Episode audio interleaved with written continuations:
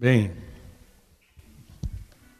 ontem nós falamos, terminamos, né? Falamos sobre a comida de Jesus.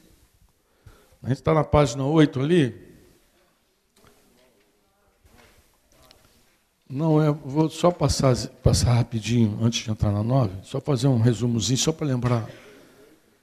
Porque eu quero, eu preciso conectar para você não esquecer e agora estou mais preocupado ainda, depois de ver os grupos pequenos, eu vou ser mais repetitivo.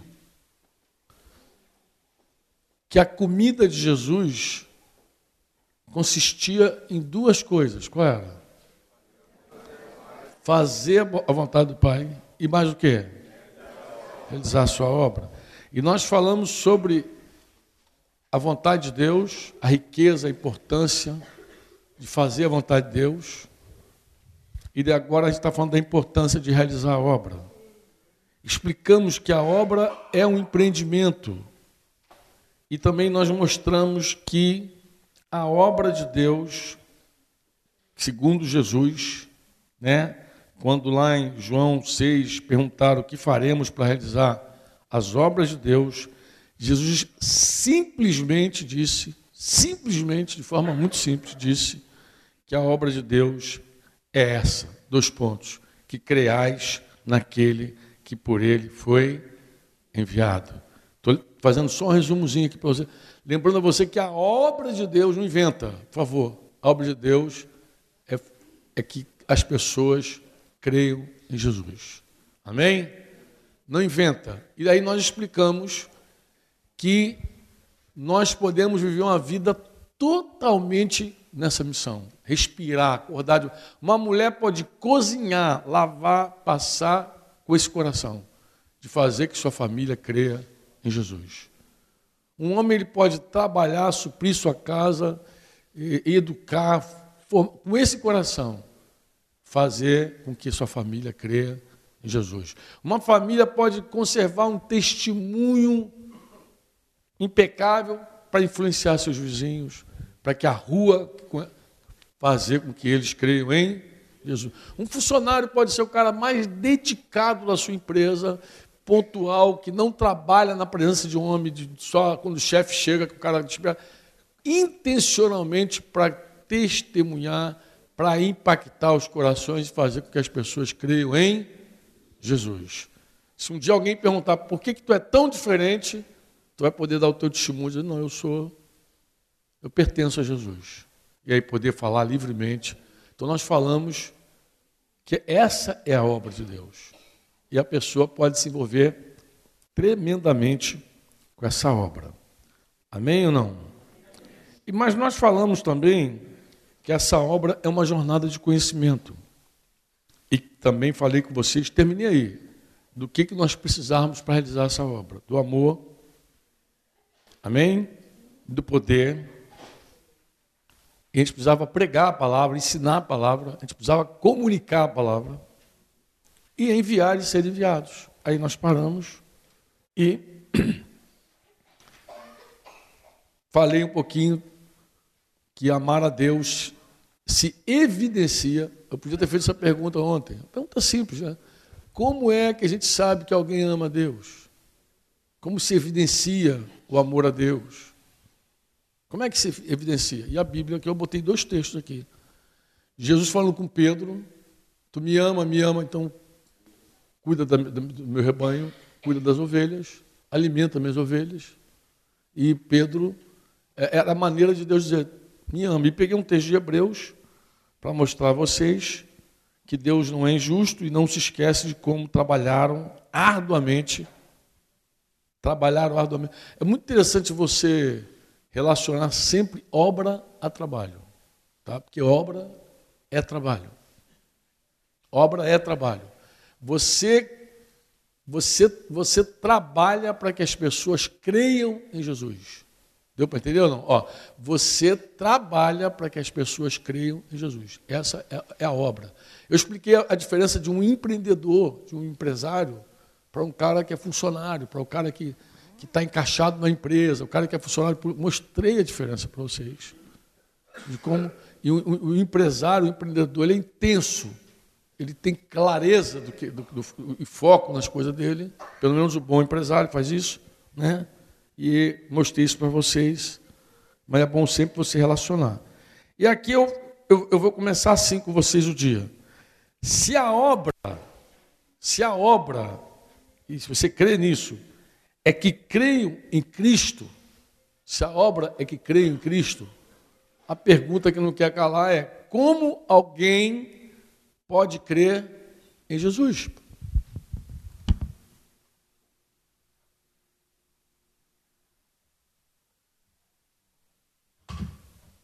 Imagine que você foi contratado numa empresa. Chegou lá nessa empresa, não sabia o que vai fazer ainda. Cara te contratou, ele disse que aceita, eu aceito uma pessoa que não tem nenhuma experiência profissional. Nenhuma. Apresenta aqui, tal hora, te apresentou, ele faz uma entrevista contigo, te aprova e você vai aprender o teu trabalho. E ele diz assim: a nossa obra a gente tem um trabalho aqui. Qual é o meu trabalho? Meu teu trabalho é fazer com que todos creiam em Jesus. Tu vai naturalmente perguntar, mas como é que eu vou fazer isso? Como é que eu faço as pessoas crerem em Jesus? Claro que nós não temos o poder de convencimento. Não tem técnica persuasiva. Não tem. Não tem sabedoria humana, disse Paulo. Tem demonstração do espírito, de poder. Mas você precisa aprender algumas coisas. Algumas coisas têm que acontecer. Né? Como é que alguém pode crer em Cristo? Vamos ler aqui Romanos 10 e sacar algumas, algumas, algumas verdades. Né? Porque todo aquele que invocar o nome do Senhor será o quê? salvo. Eu falei que eu, eu podia dar uma tarefa para o grupo pequeno, que vocês me explicassem a aparente, a aparente contradição de Jesus com Paulo. Porque Jesus diz que nem todo que me diz Senhor, Senhor, entrará no reino dos céus, e Paulo está dizendo que invocar o nome do Senhor será salvo. Meu Deus do céu, que doideira é essa? Salva ou não salva? Hã? Essa é uma tarefa boa. Mas como vocês foram muito teólogos nesses dois dias que passaram, se eu der um negócio desse aí que vai virar teologia mesmo. Vai aparecer coisa aqui do terceiro céu aqui. Tá? É, se confessar. vou chegar nele, inclusive, aqui. É, o nome do Senhor será salvo. Como, porém, invocarão aquele em quem não creram? A pergunta dele como alguém vai invocar, invocar, chamar para dentro aquele em que não creu? E como crerão naquele de quem nada ouviu? Ó, repara que cada pergunta dessa de Paulo sugere, sugere, tá, ele está tá ensinando a gente o nosso trabalho. Se a nossa obra consiste em fazer com que as pessoas creiam, ele está ele tá fazendo a pergunta assim. O princípio é o seguinte: é que invoque a Cristo. Invocar. Você sabe qual é o segredo dessa, dessa aparente contradição de, de Mateus 7 com Romanos? Por ele fala 10, 9, que ele diz: se crer com o coração confessar com a boca.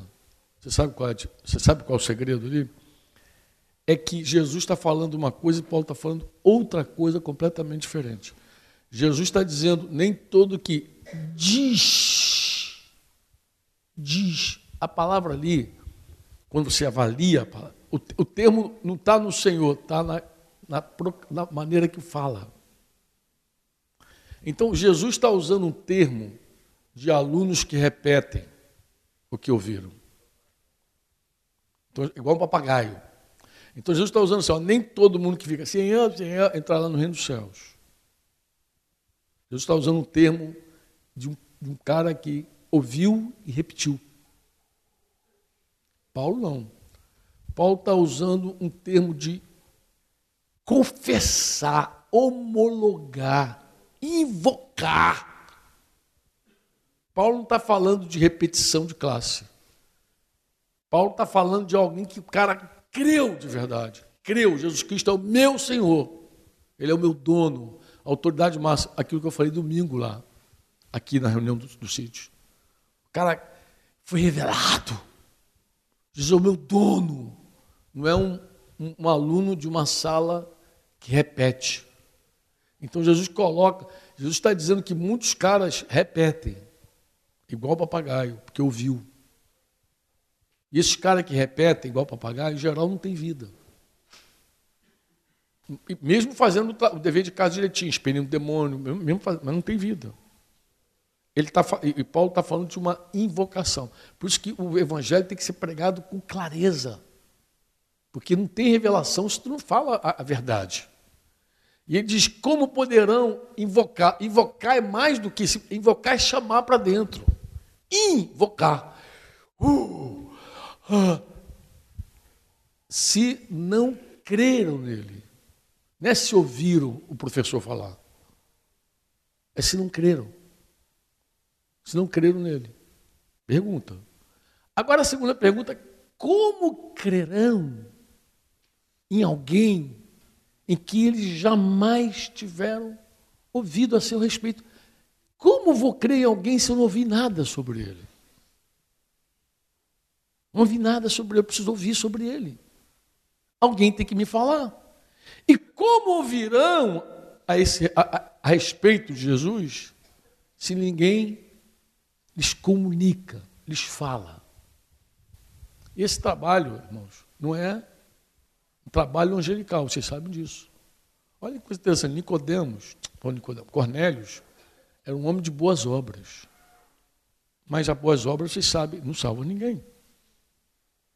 Mas diz a Escritura, que Lucas narra isso, lá em Atos, que o anjo apareceu para ele e falou: Olha, as tuas orações e as tuas esmolas, elas se constituíram um memorial diante de Deus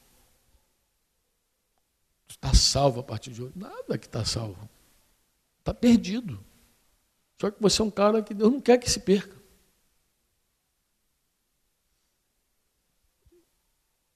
Teve aquela visitação do anjo, o anjo falou assim, você vai chamar. Aí deu, deu, deu, deu a direção de. Direção, direção. Deu o endereço de, de, de onde estava Pedro. E Pedro tem que ir na casa de Cornélio. Tem que apresentar. Tem que apresentar para Cornélios. Enquanto ele falava, e Cornélio encheu a casa, disse que o Espírito Santo veio sobre todos. Então você vê e Paulo depois vai dizer que Deus escolheu salvar o mundo pela loucura da pregação. Você vê o poder da proclamação, do querigma. E aí eu até te recomendo, se você não entende bem sobre o querigma, estuda.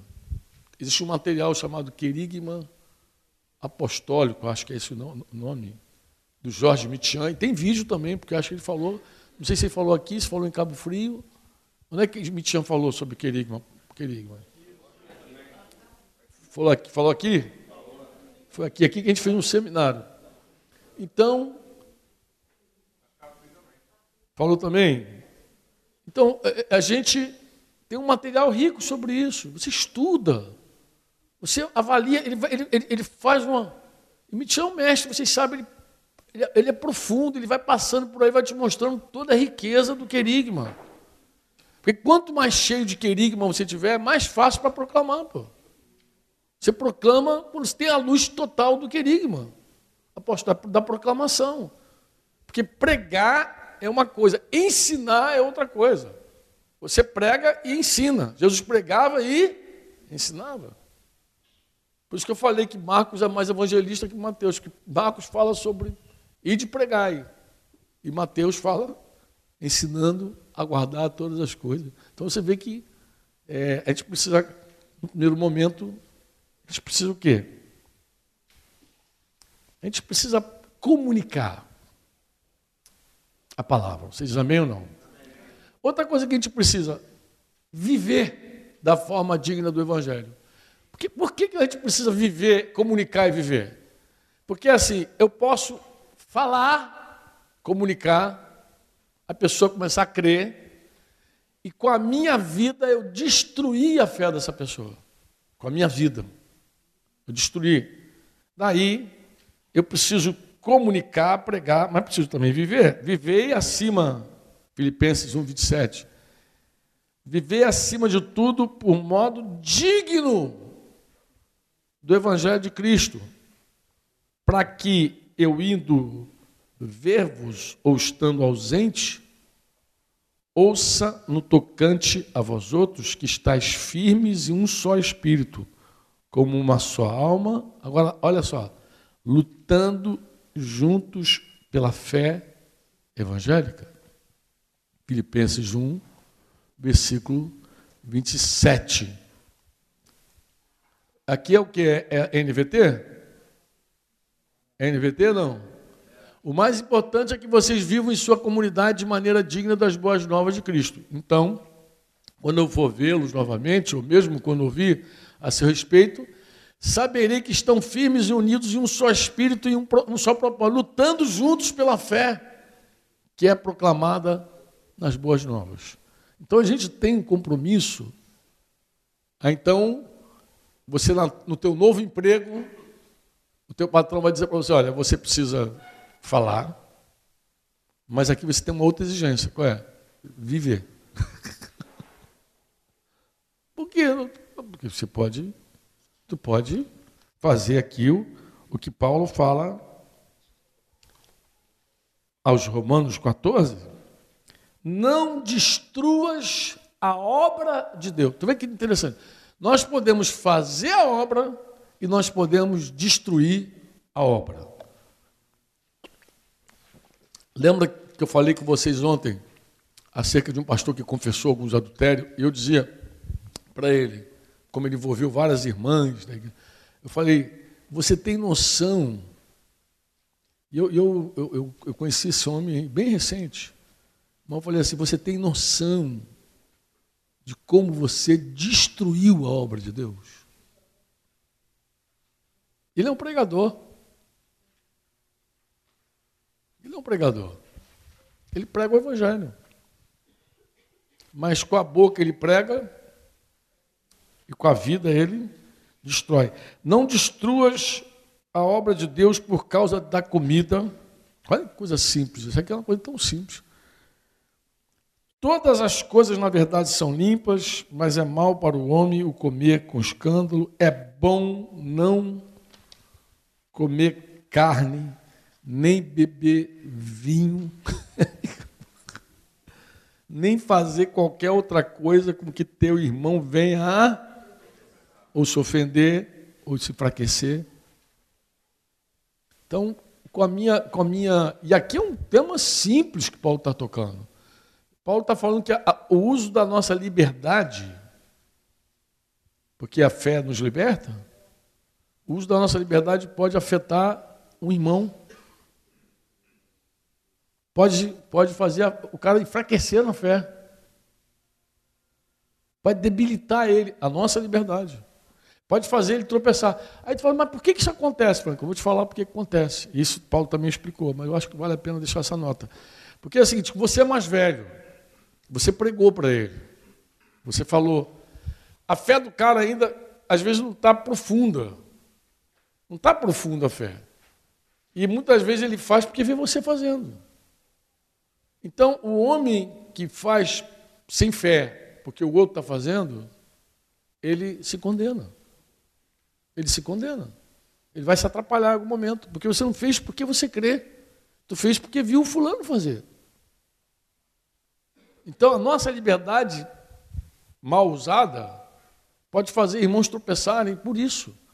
Porque irmãos vão falar assim, não, mas o pastor faz, fulano faz. Pô. Fulano faz. Aí faz, o cara faz sem fé, mete o pé pela mão, se atropela, daqui a pouco volta para a bagaceira. E tudo E aí você, em vez de construir, você destruiu. Para realizar a obra de Deus, eu preciso compartilhar a palavra. Vamos voltar para a palavra. Bem, a vida está marcada, porque a gente falou da vontade de Deus, lembra? Então, só dei esse, esse prego aí, eu falei para os irmãos ontem na janta. Uma vez eu estava numa reunião que Mitian perguntou assim, para um grupo de irmãos, falou assim, é, quantas marteladas eu preciso dar para o prego entrar totalmente? Eu lembro que tinha um pastor mais espiritual, falou assim, sete. Então, logo o número sete, espiritualizou. Devia ser do grupo, de, grupo pequeno de alguns irmãos que tem aqui, né? Teologia do terceiro céu. Aí, sete. Cada, era, foi muito engraçado, Cláudio. Mas eu fiquei assim, parado, onde Mitian quer chegar com esse negócio? Porque a gente sabe. Se você parar para pensar, não quisesse responder com espiritualidade, se você não quiser ser espiritual, de cara tu já pensa assim, depende da madeira, depende do prego, depende do martelo, depende de quem está martelando. Porque meu, meu, meu, tio era carpinteiro, ele metia, ele metia um prego assim, pá, a gente levava, sei lá, tentando, entortava o prego, tirava o prego, botava de novo, tentava. Se tu pega uma, uma, uma peroba rosa, cara, uma saranduba, como diz o pega uma, uma, uma, um pinho assim, um negócio assim, caixote de feira, tuf. Isso é muito relativo. Mas o irmão, e Mitian respondeu assim, por fim, pararam de, de, de arriscar assim, os números proféticos e perguntaram a ele, mas Mitian, quantas marteladas? Ele assim, até o prego entrar. A gente bate até o prego entrar. Mas essa, a grande lição, general, qual era? 084. A grande lição qual era? Era assim: nós fazemos discípulos, nós pregamos e ensinamos. E até quando a gente tem que repetir um tema? Até entrar. até você ver que a pessoa realmente compreendeu, assimilou. Não tem como. Você tem que ver a palavra na vida da pessoa ali. Entrou. Até quando? A gente tem que comunicar. No Novo Testamento, eu vou pegar aqui uma frase. Aqui. Ó, tem um livro, eu até ressaltei aqui esse livro para você, chama-se A Treliça e a Videira. Para mim, esse livro, A Treliça e a Videira, é o livro da hora. Se você não leu, leia. Se você é líder, se você é pastor, pastor principalmente, pastor tem que ler esse livro.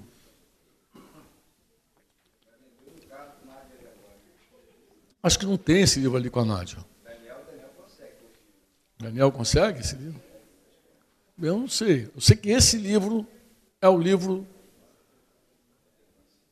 Foi o último livro que eu li. A Treliça a treliça e a videira. Em castelhano, las rejas. Las rejas, eu penso que é isso. Las rejas e la, la, la vinha, las rejas, alguma coisa assim. É muito parecido o título, mas é alguma coisa com, com las rejas. Treliça. O. A treliça. Bem, deixa eu falar para você rapidamente para dar ideia. Os autores do livro. Por que, que foi um livro muito importante para nós? Porque nós vimos ali em Curitiba falando sobre a igreja simples. E é, isso estava muito forte na nossa vida, era o nosso tema. Igreja simples. Fomos para o retiro com os pastores, e lá Deus nos falou sobre a importância a importância de olhar para a igreja, mais do que olhar para a estrutura. Por quê? Porque às vezes a gente cria uma estrutura e quer encaixar irmãos nela. Como na verdade os irmãos, a vida, os dons, a riqueza dos irmãos é que deveriam criar a estrutura. E aí tá, fui para São Paulo, cheguei lá em São Paulo, no CMT daquele lá, o Edmilson que estava falando, e Edmilson ele começou a falar um tema, e no meio do tema ele fez como eu fiz agora. Ele mencionou esse livro. E hoje eu anotei, achei curioso, Delícia Videira. Ele não me deu muita dica, mas na hora, quando eu vi a capa do livro assim, eu falei: esse livro deve falar de estrutura e igreja, justamente o que a gente estava falando. Irmãos, quando eu peguei os primeiros capítulos já no voo, que eu baixei ele digital, já voltando para Curitiba, eu fiquei impactado. Cheguei lá em Curitiba, a primeira coisa que eu falei, juntei os pais, falei, irmão, a gente tem que ler esse livro. O livro, ele, ele claro, é um livro americano, para a realidade americana, mas ele bateu muito nas coisas que Deus estava falando conosco. Muito, sabe que é muito, muito. Tem uma frase desse livro, eu, eu coloco algumas coisas aqui, e tem coisas que esse livro me inspirou a estudar. Tem coisas que, que esse livro me inspirou a olhar. Eu lia, falei, agora eu vou estudar esse assunto. E via a veracidade e via a riqueza daquilo que aqueles irmãos estavam falando. Mas o Novo Testamento presume o quê? Que todos os discípulos são ou será um discípulo de Jesus, né? Um comunicador piedoso da palavra de Deus. Não, não se espera. Aí você pode dizer assim: não, mas o irmão não sabe ler, não é culto. Amado, o cara que proclamou para mim a fé não sabia ler. Não sabia ler. Tinha, ele tinha uma barraquinha de bolsa ali em Bangu. Paraibano de Campina Grande. Não sabia ler. Então, o tema não tem nada a ver com cultura. Ah, ele não sabia ler, conhecia as escrituras melhor que muito crente que lia a Bíblia. E ele, porque não sabia ler, usava muita memória, então ele dizia assim: Franco, abra aí a Bíblia, capítulo tal, versículo tal, livro tal. Eu abria e ele me explicava. Eu ia para casa, como Claudinho diz, com cãibra no cérebro. Eu dizia assim para Denise: Denise, cara, como é que esse cara que não sabe ler me ensina a Bíblia. Então Deus usava aquela coisa louca para me quebrar. Porque eu tinha alguns preconceitos com a igreja, e um dos preconceitos que eu tinha é que todo crente era burro. Aí parece que Deus falou: vou te mostrar como é que meus filhos são burros. E pegou o cara com menos cultura para ser meu professor. Mas ele conhecia Jesus de verdade tinha intimidade com o Espírito Santo. E a mulher dele lia a Bíblia para ele direto. Eles passavam assim o dia lendo, lendo, lendo, lendo. Tinha contato com a Escritura. E ele conhecia. E como ele era um proclamador, ele conhecia bem, ele sabia proclamar. Ele sabia anunciar Jesus. Sabia como anunciar Jesus. Depois a gente vai falar sobre esse anúncio de Jesus, mas vamos lá. Então a gente espera que todo mundo proclame, de algum jeito, todo mundo tem que falar. Todo mundo tem que testemunhar de Jesus. Não existe, ah, eu não sei, isso é, isso é timidez, isso é covardia. Não tem nada que ver, pô. Isso é desculpa. Medo de receber vaia, medo de ser rejeitado, vergonha do Evangelho. Porque às vezes a gente fica intimidado mesmo, intimidado. Às vezes é difícil pregar para algumas pessoas. Mas nós somos comunicadores. Você diz amém ou não? Esse, lendo esse livro, eu fui assim animado a examinar o livro de Atos, eu vi que o livro de Atos faz menção da palavra de Deus cerca de 40 vezes. Contei. Cerca de 40 vezes o livro de Atos, Lucas, afirma que a palavra de Deus, a palavra de Deus, em vários momentos ele diz que a palavra de Deus crescia e se multiplicava. Várias vezes. Crescia, multiplicava naqueles dias. É, aí eu peguei uma nota aqui do livro, que de forma sutil nós buscamos fazer crescer a nossa denominação. A gente quer crescer a denominação, nosso ministério. Mas, no entanto, nós vemos que o crescimento numérico da igreja estava relacionado à aceitação da palavra de Deus e não aceitação do ministério. Era da palavra. As igrejas mais históricas, a começar pela católica, têm muito problema com isso. Por quê? Porque para eles só é cristão quem está lá dentro. Quem está lá fora não é cristão. Porque para ser cristão tem que abraçar a instituição. Isso é um, é um, é um dano. É um dano. Mas de forma sutil também a gente faz isso no nosso contexto. Se não está com a gente, não é. Porque, porque, mas isso também fala que o nosso foco está errado.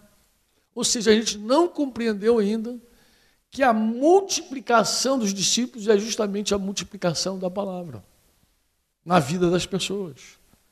Quando a gente entende, quando a gente pensa, quando a gente vê que o crescimento e a multiplicação da igreja passa pelo crescimento e multiplicação nossa, do nosso time, do nosso grupo, significa que não enxergamos ainda o poder da palavra na vida das pessoas. Que a gente não tem foco, clareza, visão, luz de que a palavra precisa ser recebida. Lembra que eu falei que o reino de Deus é chegado? Quando o cara reconhece Jesus, faz a vontade de Deus, chegou o reino na vida. Uma vez que essa vida recebeu a palavra, aí você pode dizer que a igreja está crescendo e multiplicando. Está indo, porque a palavra está indo. A palavra está indo. E aqui, amados, você vai ver o seguinte: que o crescimento da palavra na vida das pessoas E aí, o teu, voltando para aquele filmezinho que eu estava passando, aquele teu patrão que acabou de te contratar e diz assim: você tem que viver, tem que pregar. E o nosso negócio é o seguinte: essa palavra tem que estar na vida das pessoas. Esse é o trabalho. É fazer a palavra. Olha aqui Atos 2,41. Então, os que lhe aceitaram a palavra. O que aceitaram o quê? O que aceitaram o quê? Não foi o ministério apostólico. Aceitaram, receberam aquele ministério. Não, aceitaram a palavra. Que aceitaram a palavra foram batizados, havendo um acréscimo naquele dia de quase o quê? 3 mil pessoas. Assim que eles aferiam. É quem recebeu a palavra. Quem recebeu a palavra? 3 mil. Crê. 3 mil, recebeu a palavra. Atos 4, 4. Muitos, porém, dos que ouviram a palavra, a aceitaram. Subindo o número para quase que 5 a conta deles. Muitos que ouviram aceitaram a palavra. Subiu o número. Subiu o número, aceitou a palavra. Tu vê, tu vê, amado, que o tema é a palavra. E não é qualquer palavra, depois a gente vai entrar nesse assunto. Não é qualquer coisa. Se uma pessoa. Se, olha, tem gente que quer pregar para o outro, quer anunciar Jesus para o outro, começa a falar do mar vermelho que se abriu. Amado, tem judeu que acredita que o mar vermelho se abriu e não, não recebe Jesus. Pô. Não recebeu Logos, não crê. Quando eu falo a palavra, eu não estou me referindo à história bíblica. Quando eu falo a palavra, eu não me refiro ao cara que diz Senhor, Senhor. Entendeu? Eu estou me referindo a, ao Logos, a palavra encarnada. A palavra de forma viva. Cristo. Recebeu mesmo. Recebeu mesmo. Colocou a fé em Jesus. Se arrependeu. Olha só Atos 6, 7. Crescia a palavra de Deus em Jerusalém. E qual era a consequência disso? Se multiplicava o número dos discípulos. Crescia a palavra, qual era o resultado? É, irmãos, vou falar de novo do grupo pequeno. Se nós não temos luz, clareza, a gente vai multiplicar o quê?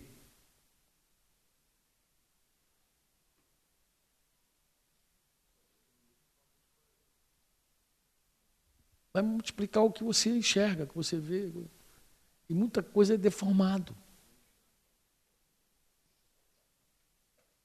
A gente vai ficar dando volta, falando um monte de coisa e não acerta nunca o objetivo. Um dia eu conversava com uma irmã muito querida. Ela falou assim, ah, Franca, eu vou para a faculdade, Falo, falo lá, mas ninguém se converte. Você tem que... Senta aqui comigo. O que, que você fala na faculdade? Me prega para mim aqui. Começou a pregar para mim. Ela pregou um negócio estranho para mim, que não era o Evangelho de Jesus. Vou tentar ser claro. Ela começava dizendo assim: ó, Eu queria te falar que Deus te ama, joia. Bem, mas Deus tem um propósito na vida. Joia. Eu todo incrédulo gosta desse negócio. Falou, falou, ó, não falou uma vez no nome de Jesus. Uma única vez. Aí eu abri Atos com ela e falei, olha, não há salvação em outro nome.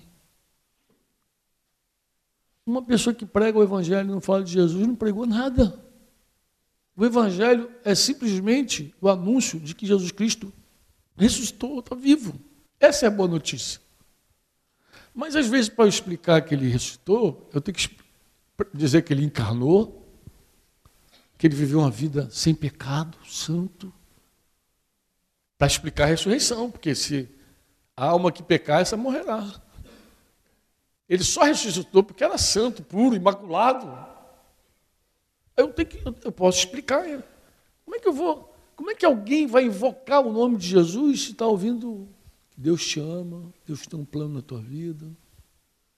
Qual é incrédulo que não gosta disso, não diz amém para isso?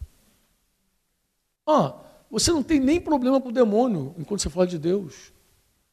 Quando se fala assim, Jesus, aí, aí as, pessoas, as pessoas falam assim, já fica assim. Esse é o nome. Eu não entendo alguém pregar o evangelho que não fala de Jesus. E tem gente que não compreendeu ainda. Ouve, parece que não viu nada, Claudinho. Ouve, parece Está igual grupo pequeno, ouve, volta e faz a mesma coisa, pô. Não, não entendeu ainda, parece que as camas não saiu do olho.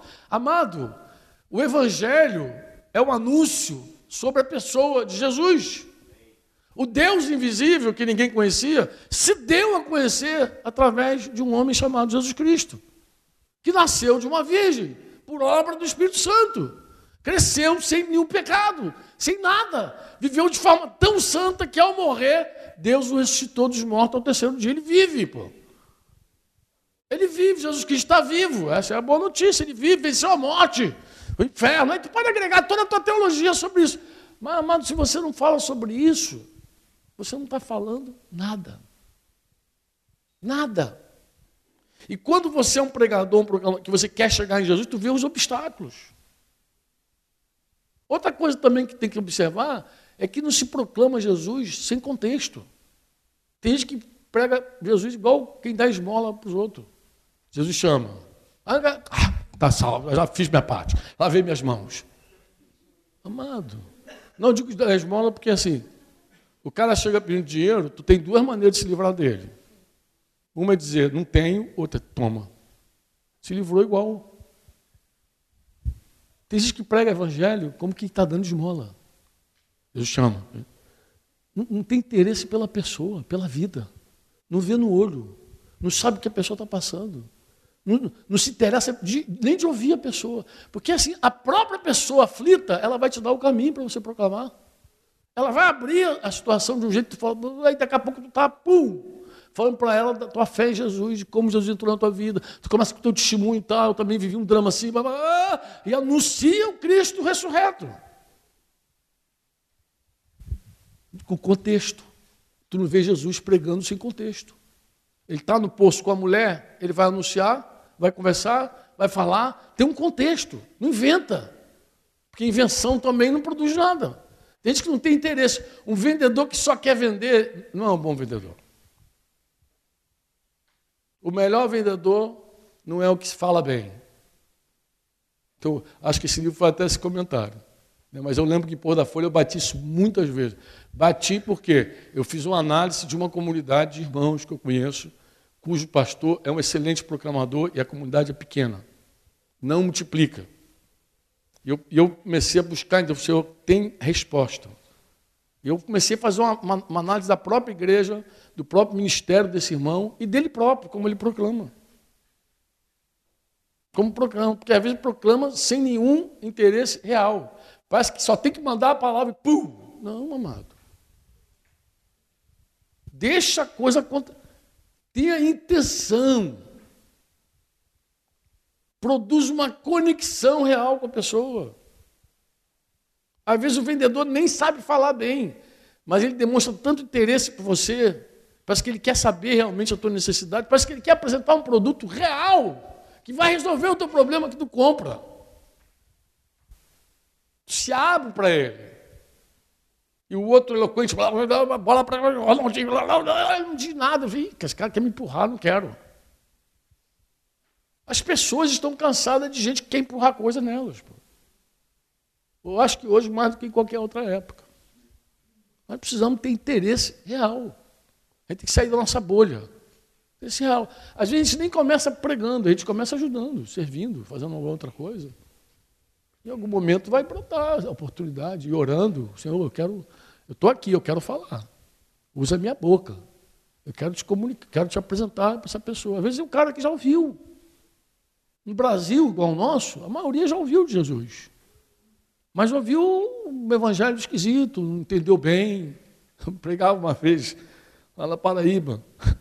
E pregava para um senhorzinho assim, e ele falou assim, nosso Senhor Jesus Cristo, o pessoal do Nordeste tem muita história, cara. E ele diz assim, quando Jesus Cristo andava na terra, aí conta uma história. Quando nosso Senhor estava aqui, conta uma história. Não é assim, sempre tem uma história. Ah, aqui é Pedro, aí conta a história de Pedro, que não tem na Bíblia. E aí, inventa um monte de história. Mas esse passo de pai para filho essa história, Claudinho. Eu sei aquelas deturpação doida. Mas teve uma hora que ele falou assim: Nosso Senhor Jesus Cristo foi esfaqueado, morto. Aí eu. Esfaquearam Jesus? Metendo a faca em Jesus. Peixeira, meteram a peixeira. Meteram a peixeira em Jesus. Irmãos, eu nunca pensei na minha vida. Ó, isso batendo papo com o velhinho. Ó, e, e esses velhinhos, é esses velhinhos tu tem que ouvir muito. Porque eles falam pra caramba.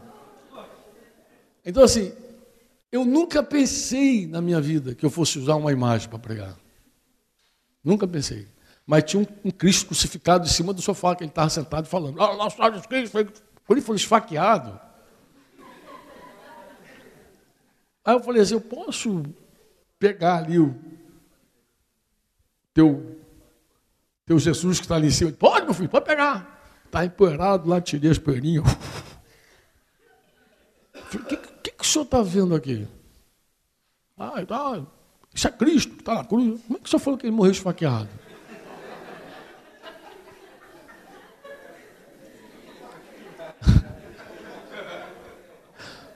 fizeram, juntou um monte de cara com a faca. Ele contou a história que você juntou um monte de gente com faca. Acho que foi aquele tumulto que teve lá na, na prisão de Jesus.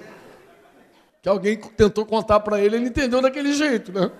Naquela hora ali, Pedro puxou a espada e teve briga, mataram Jesus.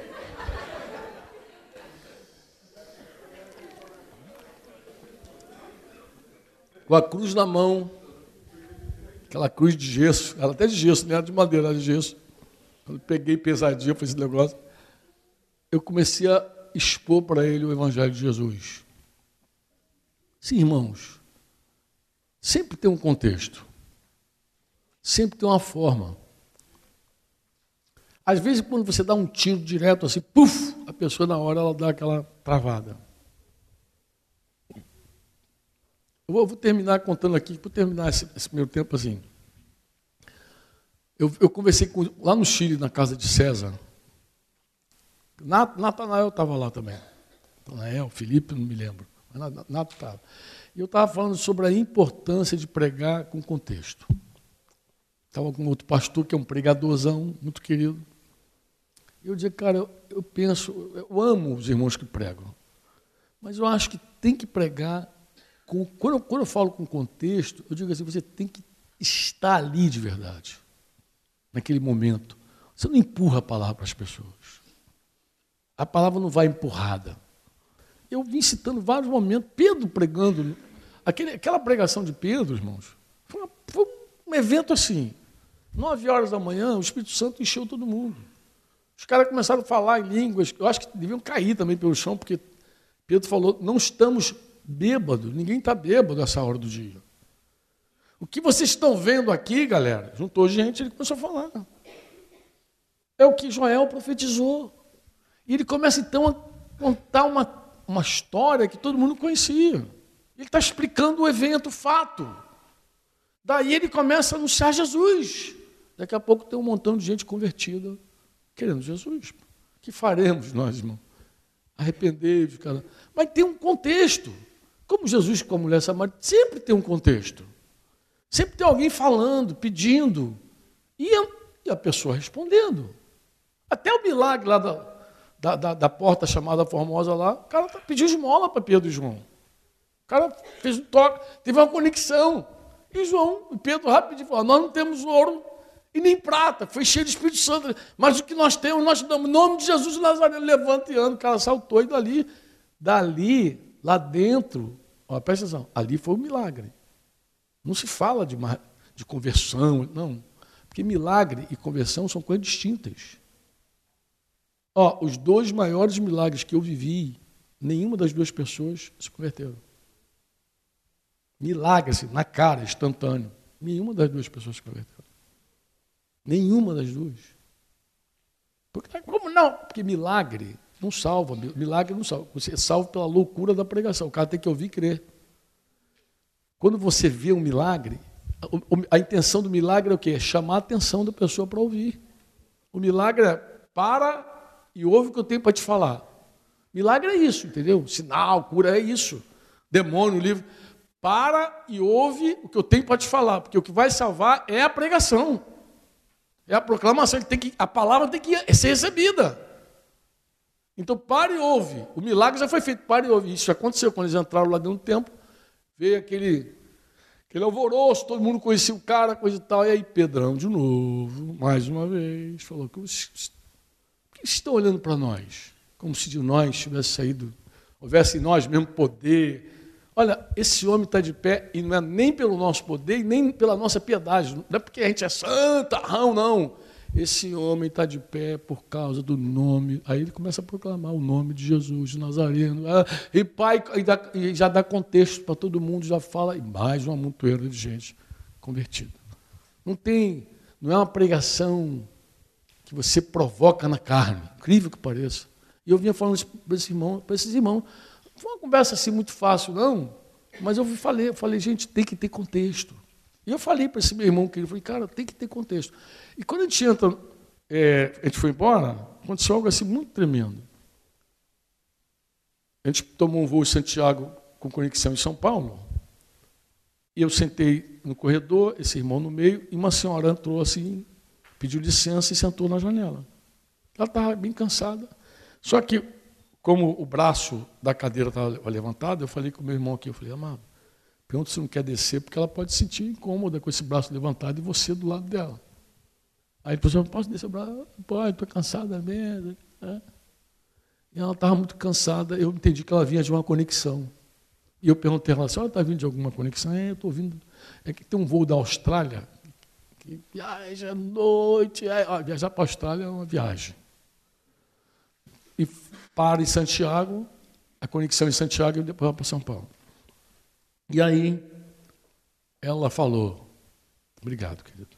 Ela falou, que veio da Austrália e falou assim: a Austrália é um paraíso. Quando falou paraíso, esse meu irmão é um pregador assim, ele não pode ver uma palavra-chave. Porque ele falou paraíso, ele já começou. Então é o seguinte, você sabe que Deus também tem um paraíso. Aí começou a já falar do paraíso. A mulher nem, a mulher quase falou assim, cala a boca, quero dormir. Ah, ela, ela não deu bola para ele. E ele também, como o negócio não bateu, ele já tirou a arma dele e guardou de volta. E aí eu vi que Deus me deu uma oportunidade muito legal para eu falar com esse meu companheiro também, sobre a importância do contexto. E aí, eu falei para ela assim, a Austrália realmente é um país bonito. Né? Ela, quando eu falei Austrália, ela acendeu de novo. Foi lá ver filhos, netinhos, tal, pá. Aí puxamos esse assunto de vovô, netinho e tal. Vocês sabem o que é isso? E aí eu falei para ela assim, Eu conheço muitos países bonitos, mas eu queria dizer uma coisa para a senhora. Quando eu vou em alguns países assim de primeiro mundo, tal, porque a Austrália foi colonizada pelos ingleses, você sabe toda aquela cultura, aquela influência, mas sabe que eu tenho uma dúvida assim que sempre me, me bate no coração? E ela se interessou pela minha dúvida. Ela falou assim, qual é a tua dúvida? Eu falei, a minha dúvida é a seguinte, por que, que as pessoas se matam em países que são maravilhosos, no paraíso? Por que, que alguém se mata no paraíso?